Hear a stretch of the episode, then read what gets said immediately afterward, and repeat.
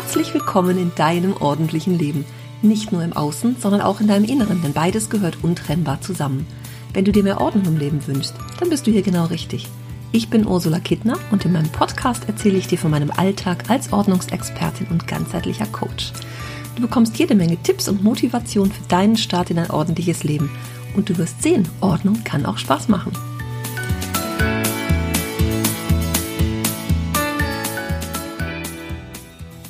Dich ganz herzlich an diesem grauen, verregneten und ungemütlichen Tag im November. So ist es zumindest heute in Düsseldorf.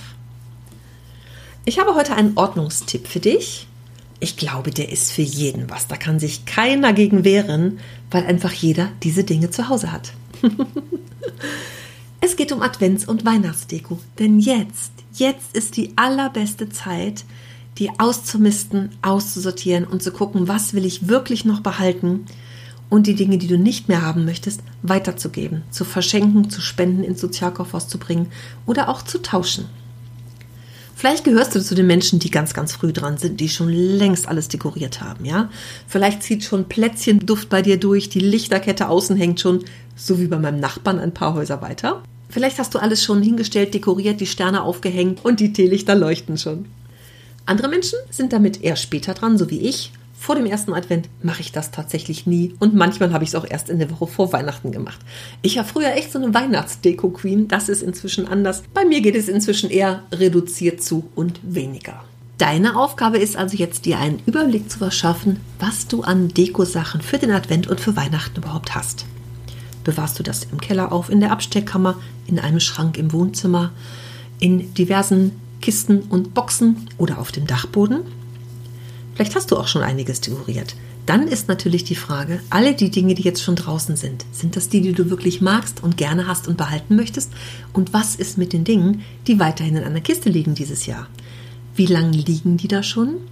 Und passen die Sachen vor allem noch zu dir?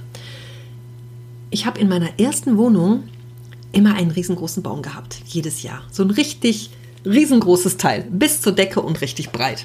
Und da passten ganz, ganz viele Kugeln dran. Und ich habe das sehr reduziert gehalten.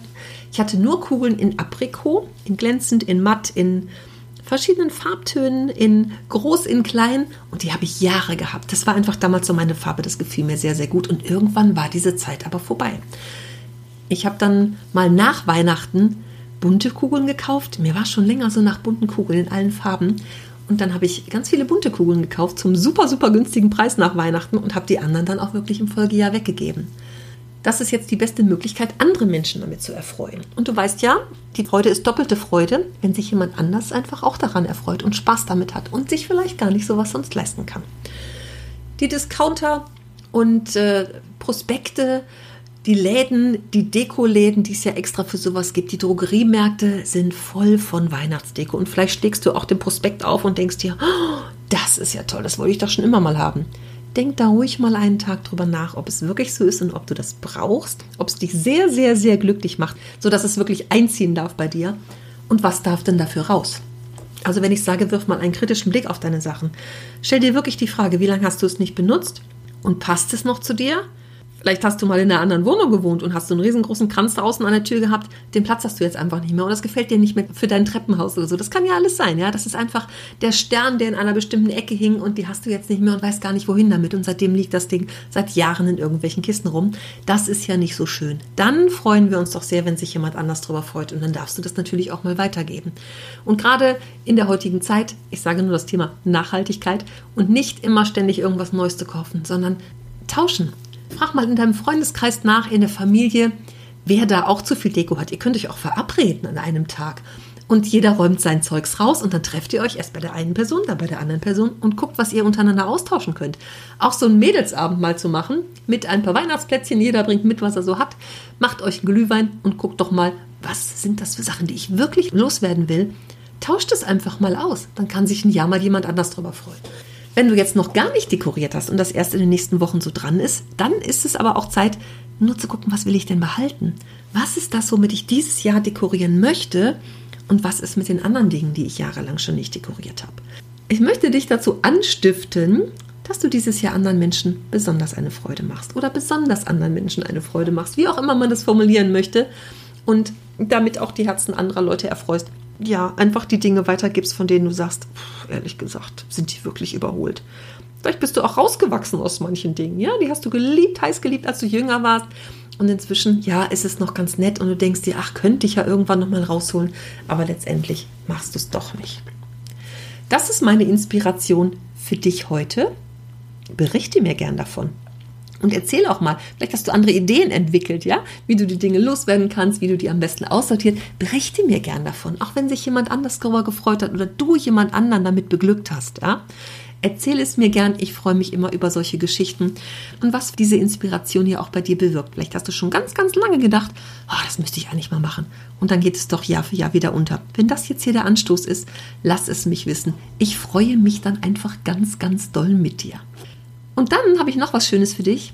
Vielleicht weißt du, dass ich die letzten beiden Jahre einen ordentlichen Adventskalender gemacht habe. Eigentlich wollte ich das dieses Jahr nicht mehr machen. Ich bin aber ein paar Mal danach gefragt worden, ob es den denn wieder gibt. Ja, es gibt ihn dann doch wieder. Dieses Jahr ist es aber der aufgeräumte Adventskalender. Hat sich großer Beliebtheit immer erfreut, ja, und deswegen geht er jetzt doch in die dritte Runde.